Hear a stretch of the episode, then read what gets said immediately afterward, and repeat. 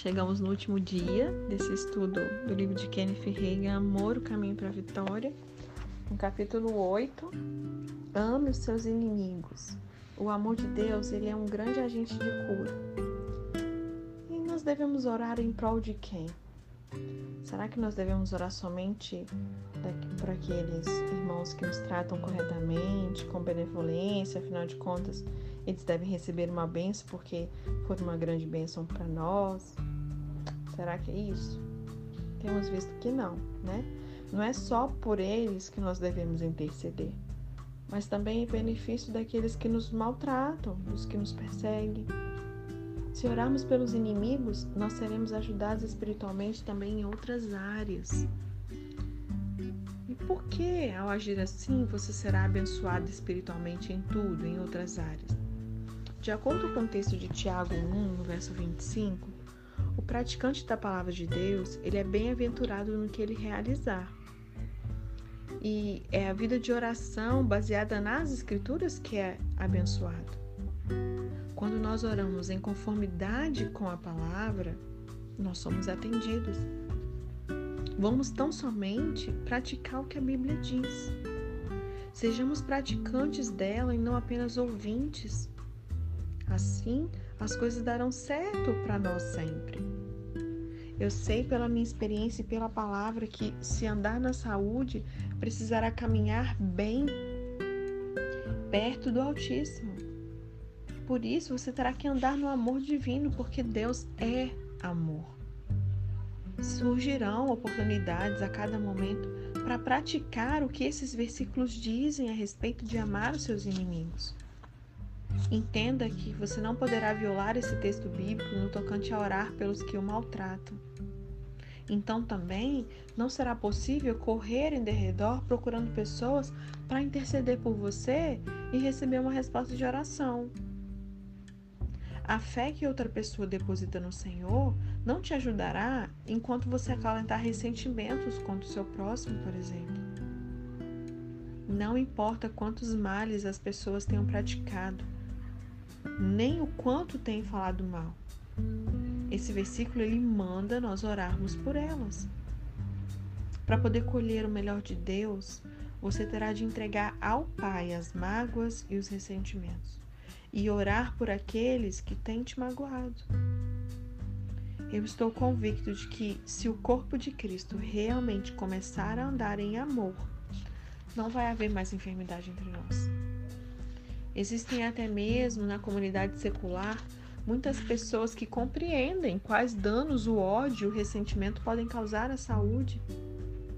Há vários anos eu li, por exemplo, num relatório médico de uma grande associação médica a seguinte declaração: A verdade é o maior agente terapêutico que existe. Então acrescentei outra coisa interessante. O médico dos tempos antigos fazia muito mais do que simplesmente tratar as pessoas. Naqueles dias, tal especialista ele fazia visitas domiciliares. E ao conhecer os lares, ele podia ver o ambiente que os pacientes viviam dia, após dia. Muitas vezes o médico logo percebia que é, como que os pacientes chegaram a adoecer. Somente de chegar na casa ele já percebia. Quando as pessoas elas vivem em uma atmosfera em que falta amor e compaixão, é fácil compreender como elas ficam doentes. Nesse relatório, o médico tratava apenas do, ser, do amor humano, né? Se o andar no amor natural é um grande agente de cura, imagina só quão força terapêutica seria a gente viver no amor do tipo de Deus.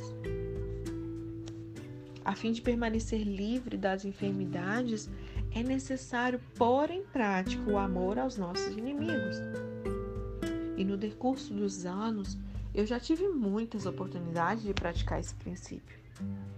Por exemplo, um determinado evangelista, ele fez uma campanha de avivamento em minha igreja e fez comigo algo errado e contra a ética. Satanás me sugeriu o seguinte pensamento: se eu fosse você, não levantaria mais oferta alguma em favor dele, depois do que ele fez com você. Essa aqui é a natureza da carne, que quer, entre aspas, acertar as contas, que anseia por vingança. Contudo, na Bíblia, Deus garantiu o quê? Minha é a vingança, eu pagarei. Está lá em Hebreus 10, 30. Eu já descobri que é muito melhor deixar o Senhor assumir as nossas lutas. Ele trata do assunto com mais eficácia do que nós. Logo, se tentarmos nos vingar, nós vamos estragar tudo. Entenda. Deixar-se dominar pelo raciocínio natural e pela humani sua humanidade significa se meter em encrencas, porque então você vai querer retaliar. E se não tomar cuidado, a sua carne e a sua mente tomarão parte com o diabo e você quererá acomodar seus pensamentos. De qualquer maneira, eu reconheci que a ideia é, de me vingar desse evangelista, ela provinha do diabo, obviamente. Então, não da minha mente criada de novo, né, onde habita o Espírito Santo. Então eu disse, por causa dessa sugestão, diabo, eu vou levantar uma oferta para aquele evangelista todas as noites. E se você der mais um pio a respeito disso, eu vou levantar é uma só não, eu vou levantar duas ofertas para ele todas as noites. e por que que eu falei assim? Porque a lei do amor do tipo de Deus admoesta. Romanos 12, no verso 21, a parte B diz: Vence o mal com o bem. E na passagem de Mateus 5, 44, na parte B, está escrito: Amai os vossos inimigos e orai pelos que vos perseguem. Sabe de uma coisa? O diabo não me falou mais uma só palavra contra aquele evangelista. O inimigo, ele não quer que pregador algum receba duas ofertas por noite. Por isso, eu levantei uma oferta em favor daquele evangelista todas as noites. E então eu perguntei àquele homem: Em média, quanto você normalmente recebe por campanha? Hum. E ele me respondeu, ele me contou e que eu paguei a ele o triplo da soma obtida por ele na maioria das igrejas. Inclusive, tirei dinheiro do meu bolso para completar a diferença. Assim eu fiz porque eu queria pôr em prática e fortalecer o amor do tipo de Deus. O evangelista foi embora, muito contente, e eu achei melhor uma solução assim. O que, que você acha? Faça o bem àqueles que te maltratam, que te perseguem. A Bíblia te ensina a fazer o bem a todos, não apenas os cristãos, ok? Ao ser bondoso em todo o tempo, você cumpre a lei régia do amor. Dá uma lida novamente em Tiago, no capítulo 2, no verso 8. Vamos falar sobre sermos praticantes da palavra. Para você ser praticante das Escrituras, será preciso amor, amar os seus amigos. Isso significa tratá-los com amor, quer você sinta vontade, quer não. Vamos ler aqui Tiago 1, o verso 22 a 25. E sede cumpridores da palavra, e não somente ouvintes, enganando-vos com falsos discursos.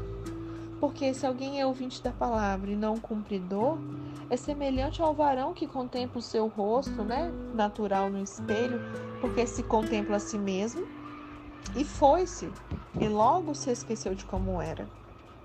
Aquele, porém, que atenta bem para a lei perfeita da liberdade e nisso persevera, não sendo ouvinte esquecido, mas fazedor da obra, este tal será bem-aventurado bem no seu feito. É, é possível, pois, olhar para a lei perfeita da liberdade, a palavra de Deus, mas depois, pela essa palavra, ver que a gente tem como se retirar e logo depois se esquecer de que tipo de homem ou mulher é. Pois bem, que tipo de pessoa você é mesmo? Nascendo de novo, você irá tornar-se uma nova criatura e você deverá andar no amor do Pai. Isso inclui ser bondoso, ter coração amoroso, não pagar injúria por injúria, nem mal por mal, mas andar no fruto do Espírito. Se, porém, você consultar a palavra para ver as características do amor divino, mas depois você se esquecer que, que tipo de pessoa você deve ser, você será um mero ouvinte da palavra e não praticante. O ouvinte da palavra, que não é praticante, ele anda na carne e ele retalia em vez de andar em amor. O praticante da escritura, ele anda no fruto do espírito e tem de lembrar continuamente que deve amar, perdoar e não odiar.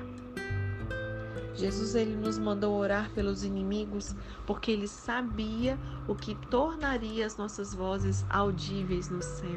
Aleluia. Quando os amamos e orando por eles, agimos como nosso Pai. Assim, herdaremos as bênçãos de Deus e receberemos as suas promessas no porvir. Além disso, o amor aos nossos inimigos irá nos levar a amadurecer no amor do tipo do Senhor, o qual nunca falta. Essa é a chave para recebermos as melhores bênçãos do Senhor, amar os nossos inimigos. Eu sei que se você quiser ter saúde, cura e todas as bênçãos espirituais, você terá que amar os seus malfeitores, fazer-lhes o bem e orar por eles. Não se esqueça de quem é. Você é uma criatura renascida em Cristo. Se alguém lhe disser não gosto de você, não se esqueça de amar essa pessoa. Não a odeie, porque o amor de Deus foi derramado no seu coração. Não se deve agir na carne, nem cometer retaliação. Em vez disso, diga: Eu amo, bendito seja o Senhor. Se houver algo que eu possa fazer para ajudá-lo, alguma coisa, alguma maneira de ser uma benção, só você me avisar e eu farei. As pessoas correspondem bem a uma atitude humilde de amor. Cura de todos os males físicos, mentais e espirituais consiste simplesmente em os cristãos tornarem praticantes da palavra. Preguemos, portanto, a cura do ódio, porque o perdão, porque é o perdão e o amor. Falemos na cura da inclemência, das injúrias, das desavenças. É o amor de Deus em demonstração. Jesus ele declarou outra coisa a respeito de amarmos os nossos inimigos. Ele empregou vocábulos diferentes, mas realmente ele estava falando sobre o mesmo assunto.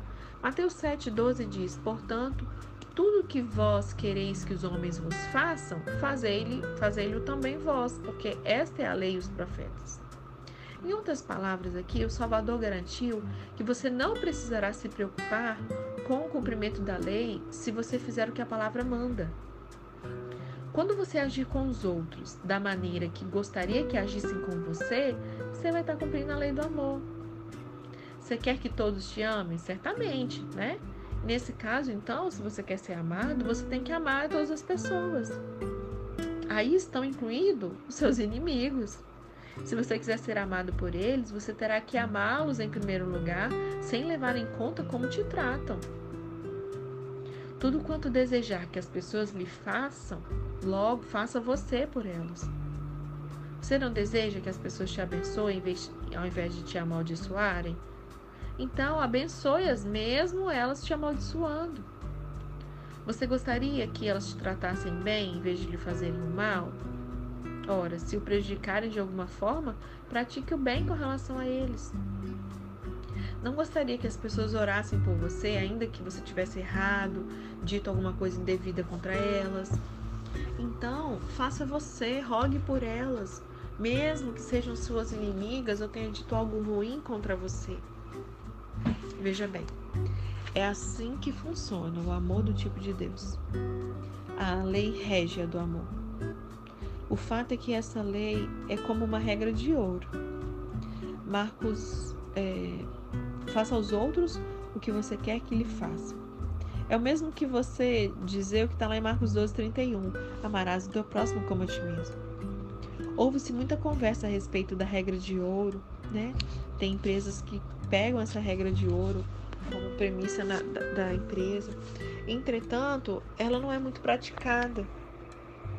Na realidade, a maioria da carne, a maneira da carne é faça o mal ao próximo antes que ele faça o mal a você. Parece que muitos cristãos praticam essa regra errônea. Estão prestes a acabar com os outros. Os cristãos que costumavam viver dessa maneira, eles não têm agido como filhos do Pai Celeste. Há muitos anos, um obreiro desse tipo me ajudou em um dos meus ministérios, mas só até que eu percebi quais eram suas intenções. Parecia que. Deixa eu pegar um carregador aqui, gente, desculpa, senão nós vamos ficar sem bateria no meio do áudio. Deixa eu ligar aqui um minutinho. Pronto. Deixa eu me localizar aqui. Parecia que ele passava a noite inteira acordado, planejando maneiras de extorquir dinheiro das pessoas. Estávamos usando o auditório de uma grande igreja do Evangelho Pleno para realizar a nossa campanha de reavivamento. As nossas despesas com essa obra incluíam um programa diário na rádio, publicidade nos jornais e depois de pagarmos tudo isso, vinha o nosso sustento. Esse outro obreiro, ele dava os avisos na frente da igreja enquanto eu orava nos fundos, na sala dos alto-falantes, até a hora de começar a minha pregação. Esse pastor e eu tínhamos chegado a um acordo. Uma vez pagas as despesas, nós dividiríamos entre nós qualquer quantia que sobrasse, e esta nos serviria de provisão. O trabalho durou quatro semanas. Depois da segunda semana de reuniões e cultos, esse obreiro me declarou: já recebemos o dinheiro suficiente para pagar as nossas despesas. Entretanto, não contemos isso aos nossos ouvintes, porque eles estão contribuindo muito bem. Vamos continuar com os apelos profetas, fazendo de conta de que nós estamos levantando um valor para o programa radiofônico e para as despesas da campanha. E aí logo eu respondi: não, isso não passaria de pura mentira, nós não faremos nada disso. E aí ele disse: mas perderemos uma boa oportunidade se não o fizermos. E eu falei: não faremos isso, porque já empenhamos a nossa palavra. Avisamos os ouvintes que faríamos e cumpriremos o que nós havíamos combinado. Como é difícil achar pessoas assim, né, hoje em dia, que falam algo e cumprem de acordo com o que disse, né? E ele respondeu assim: Vou lhe dizer que sou eu quem fico lá na frente levantando a oferta. Irei adiante e farei do jeito que quiser. Eu respondi: Não, você não vai fazer isso pois há um alto-falante atrás da sala onde eu fico orando. E se você disser uma coisa dessas, eu sairei de lá, subirei na plataforma e eu contarei a todos que você está mentindo. E aí ele praguejou: Estou vendo que você sairá perdendo na vida. Isso posso lhe dizer na cara. Vejo que você não tem a mínima ideia do que é ter, de como ter sucesso. Pois bem, foi essa a última vez que ele levantou uma oferta em meu nome. Seja como for, faz muitos anos que ninguém ouve mais falar daquele obreiro. Porém, eu ainda estou pregando a palavra. De qualquer maneira, eu consegui dar conta do recado ao dizer sempre a verdade e fazer aos outros o que eu desejaria que me fizesse. Algumas pessoas, elas só querem explorar o próximo. Em vez disso, deveriam sempre aproveitar a oportunidade para amá-lo temos de planejar como podemos ser bênção para as pessoas. Devemos perguntar a nós mesmos como que eu posso ser uma bênção para todos e fazer-lhes o bem. Você já pensou? Analise a passagem de Mateus 7,12 e você descobrirá o que, Jesus realmente queria dizer nesse versículo.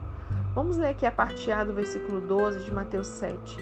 Portanto, tudo que vós quereis que os homens vos façam, fazei-lo também vós. Na realidade, Jesus estava nos ensinando: se quiser que o bem vá até você, faça-o aos outros. Isso é totalmente bíblico, porque a palavra nos admoesta lá em Gálatas 6,7: não é reis, Deus não se deixa escarnecer, porque tudo que o homem semear, isso também se fará. Veja bem, tudo isso volta ao mesmo princípio de andar no amor do Pai, a fim de receber o melhor de Deus. Todos queremos receber tudo quanto o Senhor tem para nós. Mas você compreende que nunca conseguirá o melhor do Altíssimo, a não ser que você ande no amor dele?